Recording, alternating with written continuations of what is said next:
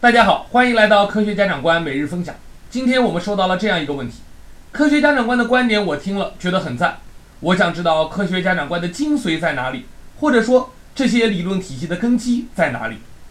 收到这个问题，我是非常非常开心，因为一个能够探讨体系和深层次逻辑的家长，一定能够带出一个平和、理性、能够独立自主思考的孩子，这是时代的幸运。科学家长观是我们经过研究得到的，在孩子学习的问题上，优秀孩子的家长所具有的共性，并且从这些共性中抽取出的核心价值，结合时代，让这些优秀的经验得以传承。如果总结起来，科学家长观的核心价值有两条：第一，关注、尊重、平等。在传统的亲子关系中，很少有强调家长对孩子的尊重，孩子被视为一个不懂事、需要教育、没有自控力、不会自己思考的主体。家长和老师在爱的外衣下，可以暴力、哄骗、嘲笑、施压。在科学家长观看来，孩子是有独立思考能力的主体，而且孩子一定比家长更聪明，更加适应这个时代。他们的好奇心应当被充分挖掘。我们家长不应该成为孩子和这个时代进步的阻力。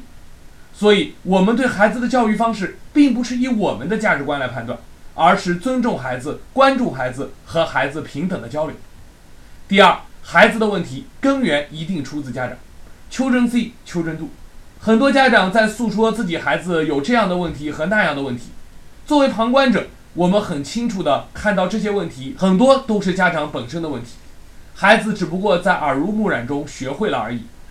通常抱怨孩子在学习中畏难的家长，自己遇到困难的时候也是以退缩为主；通常抱怨孩子不求甚解的家长，自己在遇到问题的时候也经常得过且过。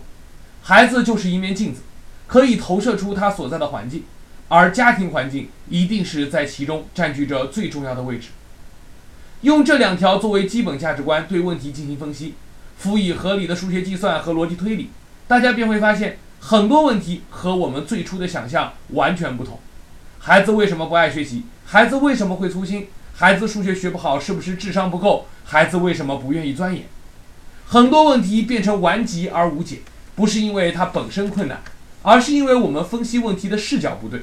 有病就是要吃药，但如果我们的思路偏差到这不是病，那么小病也会慢慢变成大病。期待科学家长官能够帮助更多的家长解决孩子学习的问题。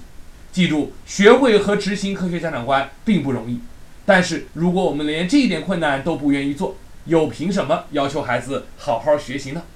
好的，这就是今天和大家的分享。